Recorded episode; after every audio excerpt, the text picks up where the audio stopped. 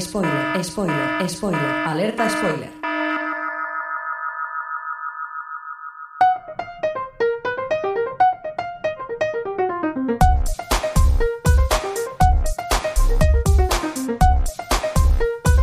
Ciencias Políticas con Sergio Jiménez.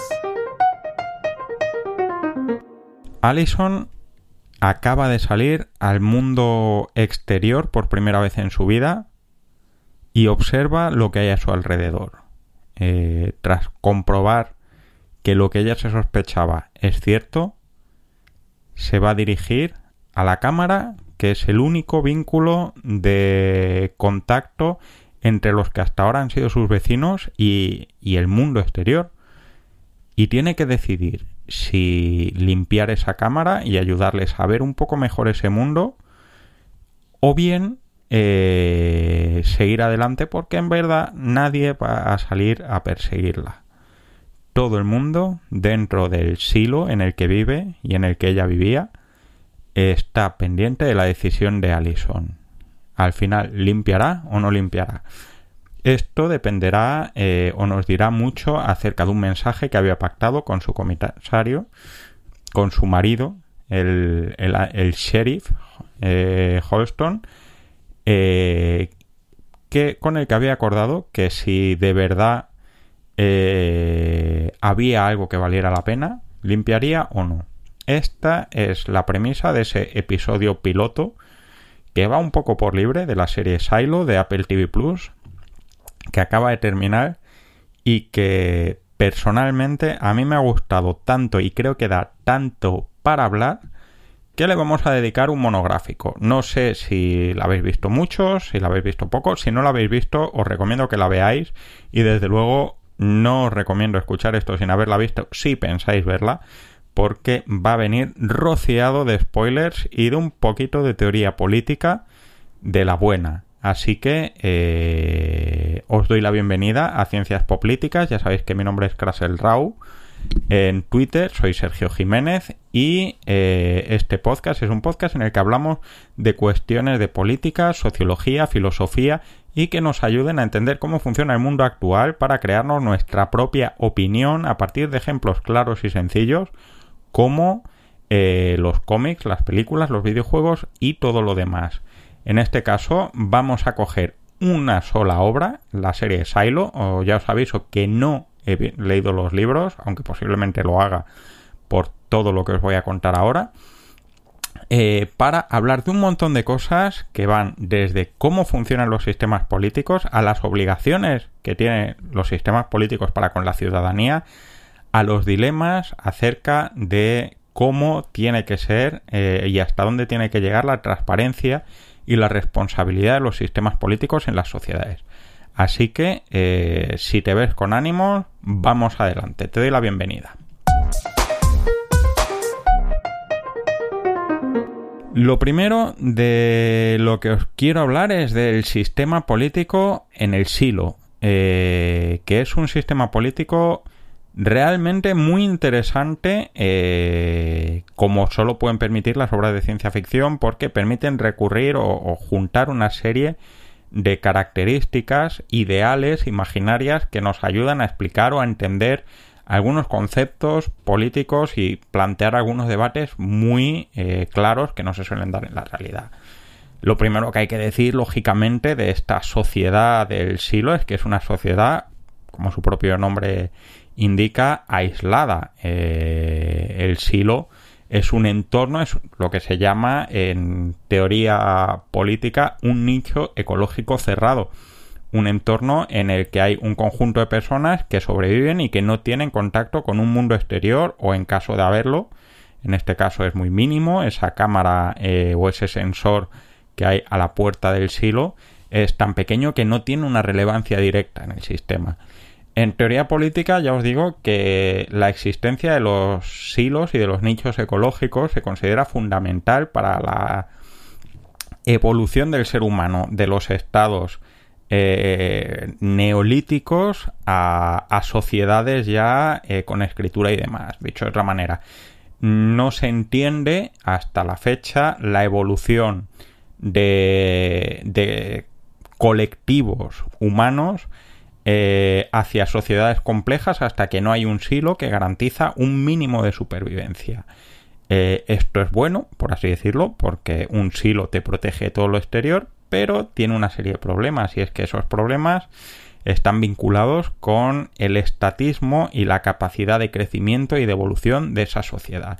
Y aquí viene la segunda cuestión que para mí es la más interesante. La sociedad del silo es una sociedad absolutamente estática. Lleva, por lo menos que sepamos, 140 años sin ningún cambio político social relevante. Desde esa eh, rebelión que nos mencionan varias veces y que tendrá una importancia muy importante, valga la redundancia, tendrá una gran importancia en, nuestro sistema eh, y en toda la trama eh, no ha tenido un cambio sustancial. Eh, esto es fundamental porque nos va a ayudar a entender eh, gran parte de ese conflicto y gran parte de uno de los componentes que son fundamentales, por lo menos para este blog, y es que es la política, ¿no?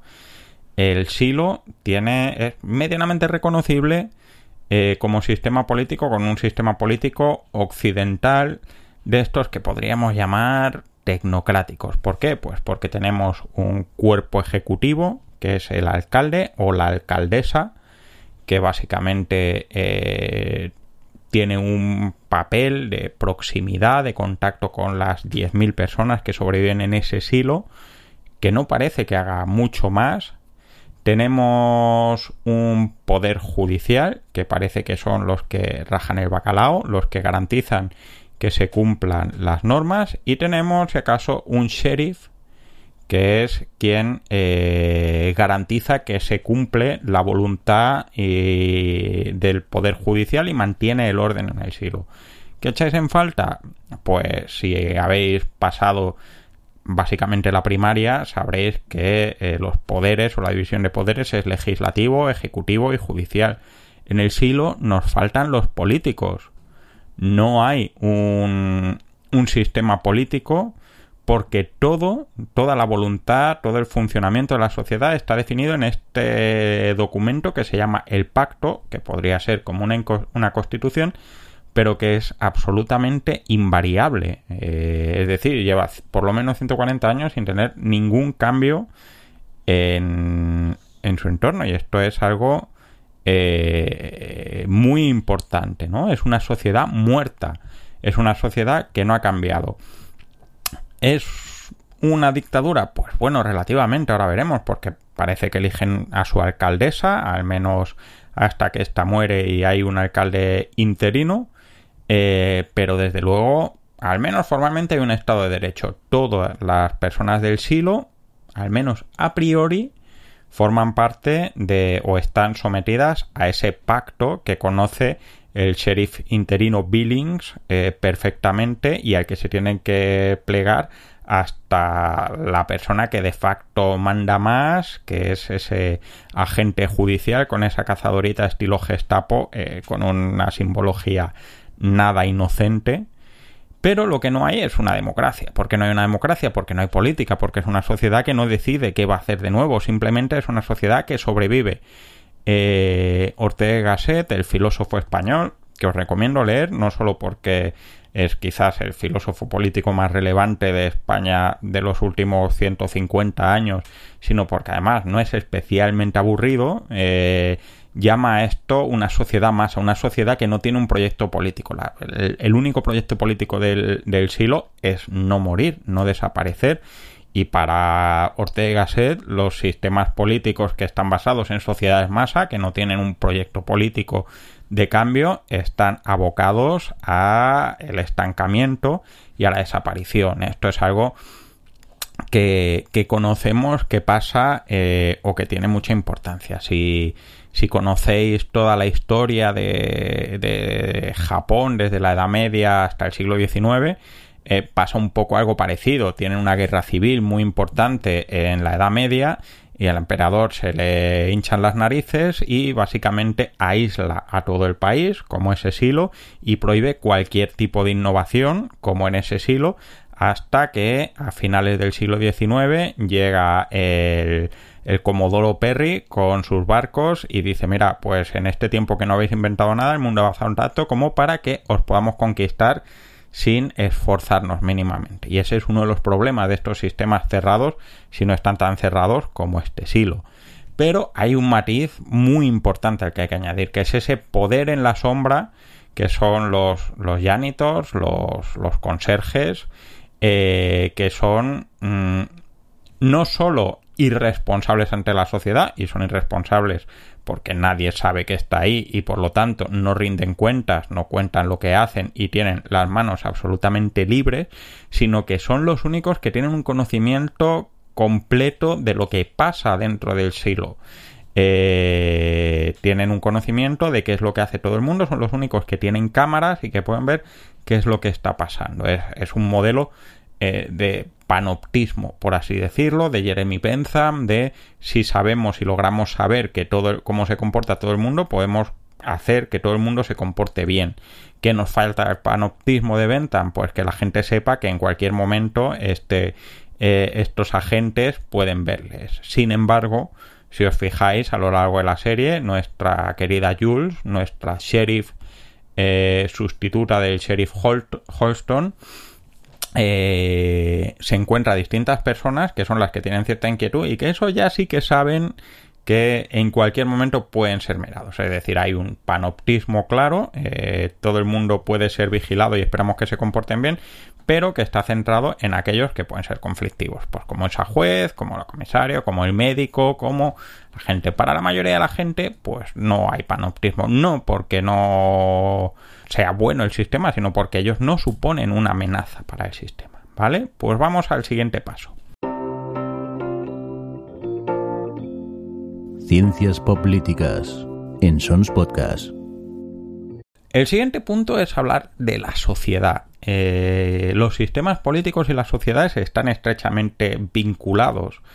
Eh, yo no diría ni que la sociedad configura plenamente el sistema político, porque hay una visión, hay un proyecto, ni que el sistema político configura completamente la sociedad, porque un sistema político separado de la sociedad no suele poder sostenerse y de eso hablaremos un poquito más adelante. Eh, pero hay una interacción clara. El sistema político que hemos visto es un sistema político basado mm, explícitamente en garantizar la supervivencia de las personas y en no permitir una evolución del sistema que amenace esa supervivencia. Ahora vamos a ver qué pasa con la sociedad.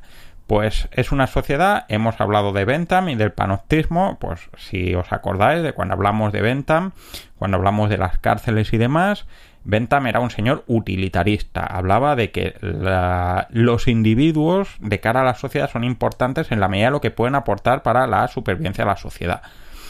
Eh, si os fijáis, la gente en el silo eh, no parece que vaya a la escuela o si va a la escuela va a recibir unos conocimientos muy mínimos. ¿Por qué? Porque aparentemente tiene una estructura orgánica en la que los puestos de trabajo se heredan, lo que podría ser un sistema más o menos gremial, es decir, pues el hijo de el de mantenimiento probablemente se va a dedicar a mantenimiento, el hijo del janitor sabemos que acaba de janitor, el hijo del de judicial posiblemente acabe de judicial.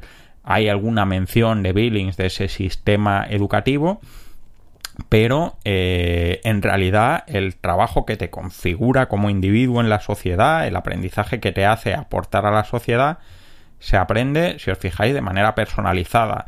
Es decir, no hay una estructura de enseñanza que pudiéramos llamar impersonal, porque eso mm, haría que la sociedad se desmadrara, que hubiera más gente pidiendo puestos que, que puestos que cubrir y eso generaría un riesgo. Por otro lado, ese aprendizaje haría que se transmitan no solo las competencias técnicas, sino los valores y la filosofía, que es esta idea gremial, ¿no? Eh, cuando alguien, lo hemos visto muchas veces, estas estos shadows, estas sombras, pues que tiene Jules en, el reactor o que tiene los janitors eh, entre ellos y demás, básicamente lo que es es una manera de garantizar ese aprendizaje, pero ese aprendizaje de persona a persona. Y eso es muy importante. No solo eso, sino que además la estructuración social está directamente vinculada con la tarea.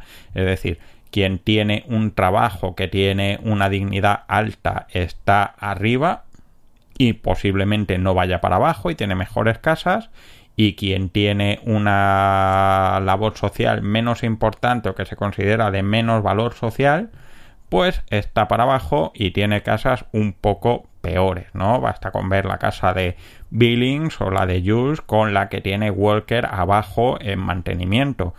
Eh, y esto es otra cosa que os quería comentar y es la diferencia del estatus basado en el prestigio social y en el valor real de la sociedad. Eh, los tipos que tienen un papel muy importante son los de judicial y son los de IT. Eh, sin embargo, ya vemos que Jules es fundamental eh, con toda la gente de mantenimiento en que haya energía y en que el silo respire. Pero sin embargo están ahí abajo, no solo porque el reactor esté abajo y es normal que estén cerca del puesto de trabajo, sino que además eh, socialmente eh, no tienen una situación de poder, pese a que la propia supervivencia del nicho está ahí. Por lo tanto, hay un componente que no es netamente utilitarista, porque en una sociedad utilitarista los más importantes serían los que hacen esa utilidad social. Ese utilitarismo está matizado por una cosa que tenemos en casi todas las sociedades, que es el prestigio. Eh, y ese prestigio y ese aspecto simbólico es fundamental para explicar el estatus social. Ese estatus social se consolida y se mantiene mediante unas normas, ese pacto que impide las interacciones y el intercambio de información. ¿Por qué? Pues yo me tiré varios capítulos diciendo, porque ya no te digo que puedan tener unos ascensores, porque bueno, eh, es una máquina relativamente compleja, pero hay es gente que evidentemente conoce la polea porque están utilizando mecanismos que tienen poleas, pero sin embargo tienen mensajeros para enviarse papeles cuando podrían utilizar poleas. Descubrimos en un momento dado que el pacto prohíbe las poleas y prohíbe los ascensores. ¿Por qué? Porque eso impide la circulación de información entre las personas del nicho si para contarle algo a alguien tienes que subir cuatro o cinco plantas y matarte a subir escalones, pues al final hablas siempre con los mismos de lo mismo. Y eso garantiza una estabilidad social que contribuye al mantenimiento del sistema. La información eh, que tiene la gente es la estrictamente necesaria para poder sobrevivir individualmente y para contribuir a mantener el sistema. Cualquier información externa es una amenaza. Incluso la información externa de la que no conocemos el valor, ese tubo de caramelos pez, esa cajita de caramelos pez, no nos dice nada de la sociedad anterior, no nos dice que el pasado fuera mejor, salvo que le gusten los caramelos pez o sepa lo que son los caramelos pez. Eh, pero sin embargo están perseguidas y son muy peligrosas. No son peligrosas por su valor, son peligrosas porque son entradas de información externas al control y al conocimiento del silo. Y esa información descontextualizada puede ser peligrosa. ¿Por qué? Porque las libertades individuales, incluida el conocimiento, están subordinados a la supervivencia del sistema. Eh, hablamos no solo de ese embarazo, de esa lotería de los embarazos con los que empieza la aventura de Alison y Holston, sino fijaros que eh, aunque parece que hay un cierto derecho a la intimidad garantizado por ese pacto, eh, porque hablamos algunas veces de que tiene que haber órdenes y que tiene que haber pruebas, etcétera, etcétera, sabemos que los janitors tienen cámaras por todos lados y que incluso esa intimidad se ve amenazada cuando Billings, que tiene una situación médica evidente, eh, se ve que la gente, los janitors, descubren que tienen esa, esa enfermedad, ¿no? Eh, la intimidad, que es un derecho fundamental de cualquier sistema político, se vulnera, no se vulnera por esas normas que creemos que conocemos todos, sino que se vulnera por estas cámaras escondidas detrás de los espejos. Estás escuchando Ciencias Políticas. Lo, importante de todo este tema es no tanto esta descripción de este sistema político y social del que hemos hablado, sino de la filosofía política que nos encierra Silo.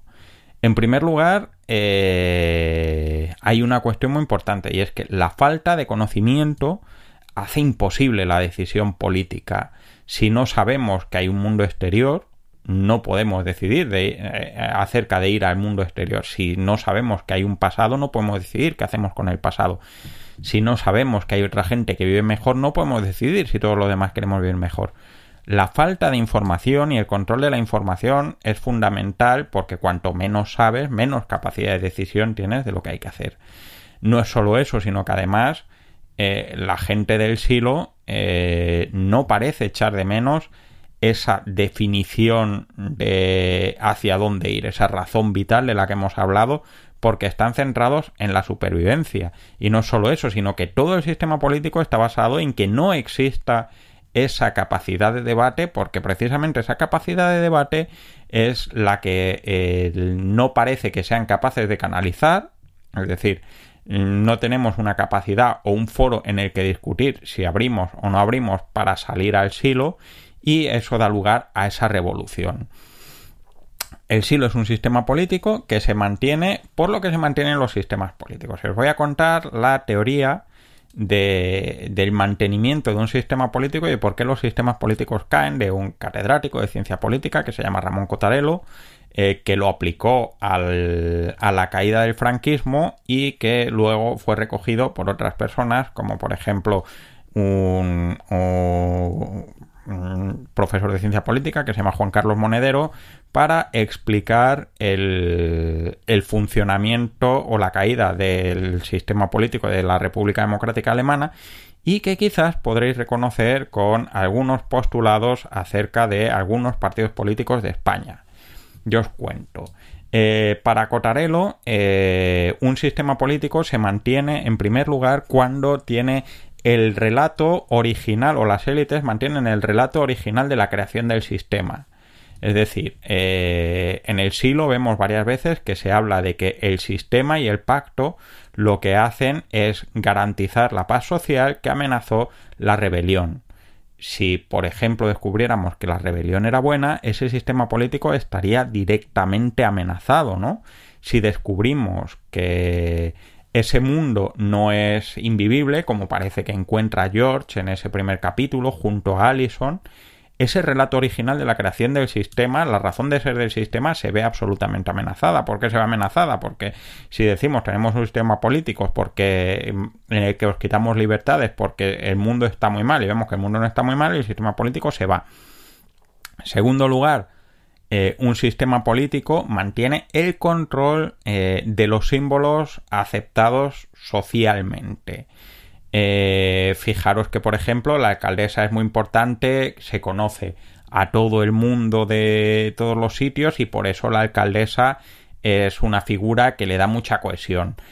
Hay una carrera en la que se baja, se recorre todo el silo mostrando una sensación de hermandad. La limpieza es un símbolo fundamental porque en toda la serie habla de la, de la importancia de la información, de la transparencia y demás. El hecho de que el sacrificio definitivo, el más importante, el más valorado y el más doloroso sea salir a morir a cambio de abrir o para abrir y facilitar más información y más transparencia al resto de ciudadanos del siglo para ver si el sistema, o sea, si el entorno está ya eh, habitable es una manera de controlar un símbolo de sacrificio, ¿no? A fin de cuentas, eh, nos da la sensación, porque está encerrado en la celda, que el que va a hacer una limpieza está castigado, pero en verdad todo parece que de caras a, la sociedad son como una especie de héroes que se sacrifican, ¿no? Como una especie de kamikazes. Otra cosa que tiene un sistema político para mantenerse y que entra en amenaza, pues el monopolio de la captación de las élites.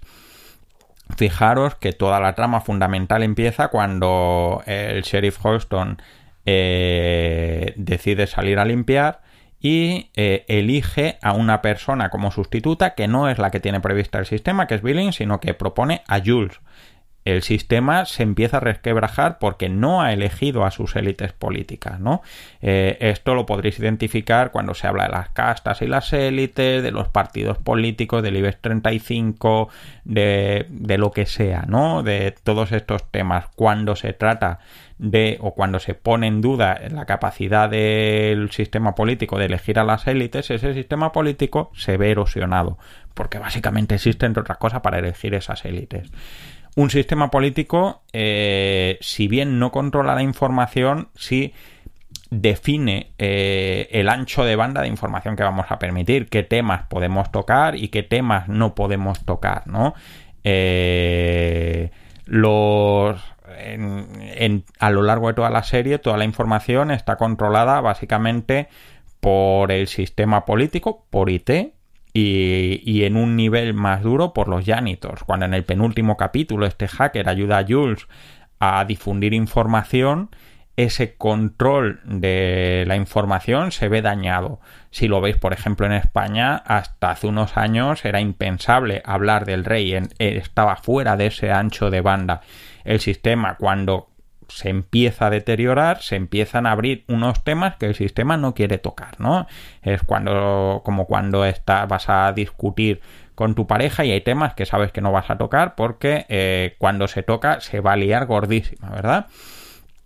Y por último, el control real de la fuerza, o bien porque tienes eh, una fuerza policial eh, que garantiza el monopolio, mm, como diría Weber, del uso de la fuerza, el monopolio legítimo del uso de la fuerza, bien porque es legítimo, en este caso tenemos al sheriff ni más ni menos y al judicial que respalda su acción, y tenemos una fuerza que es la que realmente mantiene el orden, ese último resorte que son los janitors y que es un control real, no tanto porque no esté contestado, sino porque en realidad la gente no tiene ni idea de que directamente existen, ¿no? Eh, con lo cual, pues es un sistema que parece bastante sólido. Pero si os fijáis, la aparición de ese vídeo que genera una ruptura de la creación del sistema y de las expectativas de cómo está el mundo, la, una élite, una entrada en las élites que no son las que se deciden, eh, un control de la información que se rompe porque empiezan a aparecer cosas que ni siquiera el sistema es capaz de procesar, eso amenaza la persistencia del sistema. Y eso es lo que hace que al final eh, Hammond eh, proponga a Jules un acuerdo eh, para mantener la paz del sistema. Si caen estos sistemas, bueno, la teoría de, la sucesión o de la saturación de los regímenes políticos es que con dos o tres de estos sistemas que caen de manera o elementos que caen de manera importante, un sistema político se ve lo bastante comprometido como para como mínimo tener que renegociar sus condiciones, una reforma legal, una nueva constitución, una entrada de nuevos partidos políticos, o bien para caerse por los suelos como pasó con el franquismo o con la República Democrática de Alemania. ¿No? No es solo eso, eh, sino que aquí entonces esto nos lleva a la gran cuestión y es que eh, un sistema político eh, siempre nos lleva a la misma duda. ¿Sirve para proteger a la sociedad o es un invento que tienen las élites para mantener su poder sobre eh, todo lo que hemos hecho? A lo largo de toda esta primera temporada de Silo hemos visto que Jules era la buena que lucha por la transparencia y por y por la y por la libertad y demás y todo eso cambia en esa última secuencia en la que vemos que hay silos en todos los sitios o silos everywhere como, como decía eh, Javier Fresco de, OTV, ¿no? Eh, en realidad eh, todo parece que esta gente está ahí apoltronada en este sistema para mantener el poder y luego resulta que no, que es que lo que fuera de verdad es, es, es una mierda. ¿Y cómo es esto posible? Pues básicamente porque Holland es el único que mantiene toda esa información y tiene que controlar que no se disperse. Hay una escena que es realmente graciosa y es que cuando Jules logra reproducir entre los distintos ordenadores de, los janitors el vídeo que luego descubrimos que es falso, Holland le dice a los que trabajan you, you seen what you have seen, vais a desver lo que habéis visto. Sabemos que es imposible, ¿no? Y todo dices, ¿y por qué es tan importante el visor? Pues porque el visor es lo que permite mantener ese relato simbólico de que quien sale a limpiar se sacrifica, porque si de verdad te mandan ahí a limpiar y sales y ves que, es una mierda, pues ¿para qué vas a limpiar? Dices, pues caramba, es una mierda, pues ya está, no limpio porque qué carajo van a ver. Yo diría, sin haber leído las novelas, que probablemente en las novelas se vea más, porque si me decís la verdad, eh, entre el antes y el después de limpiar con esa lanita, pues no sé yo qué decir. En todo caso, eh, a mí me queda la, gran duda de, qué pasará al futuro, ¿no? Y es que eh, parece claro que hay varios silos, varios silos, eh, que posiblemente sean intentos de salvar a la población en distintas comunidades, pero la cuestión es que sabemos que igual que los nichos cerrados son necesarios para sobrevivir como comunidades políticas, las comunidades que más prosperan y que más crecen son las que tienen, en primer lugar, una capacidad de conflicto que en este caso no tenemos, eh, pero una capacidad de conflicto que se pueda canalizar y que no llegue a la intensidad del exterminio, como por ejemplo eh, pasó en la Europa de la Edad Media, había capacidad, era un nicho ecológico en el que había una capacidad de conflicto que no llegó a exterminar, pero dio suficiente fuerza y avance tecnológico y social como para poder básicamente conquistar el resto del mundo. Porque si llegas a un nicho ecológico que no tiene esa capacidad de supervivencia de canalizar el conflicto, acabas como la isla de Pascua, con todo el mundo mm, básicamente muerto o casi. Así que eh, vamos a ir cerrando.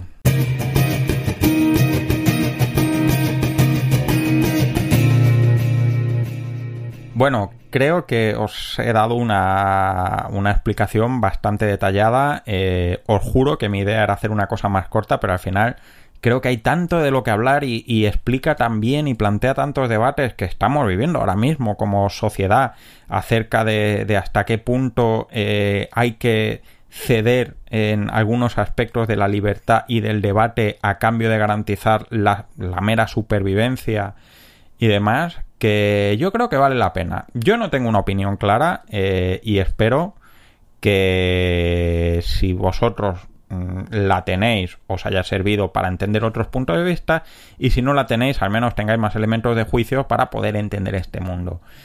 Eh, en todo caso, yo no me perderé la segunda temporada y desde luego, eh, cuando tenga un rato, voy a empezar a leerme los libros a ver si me estimulan tanto como esta serie. Eh, con esto os dejo.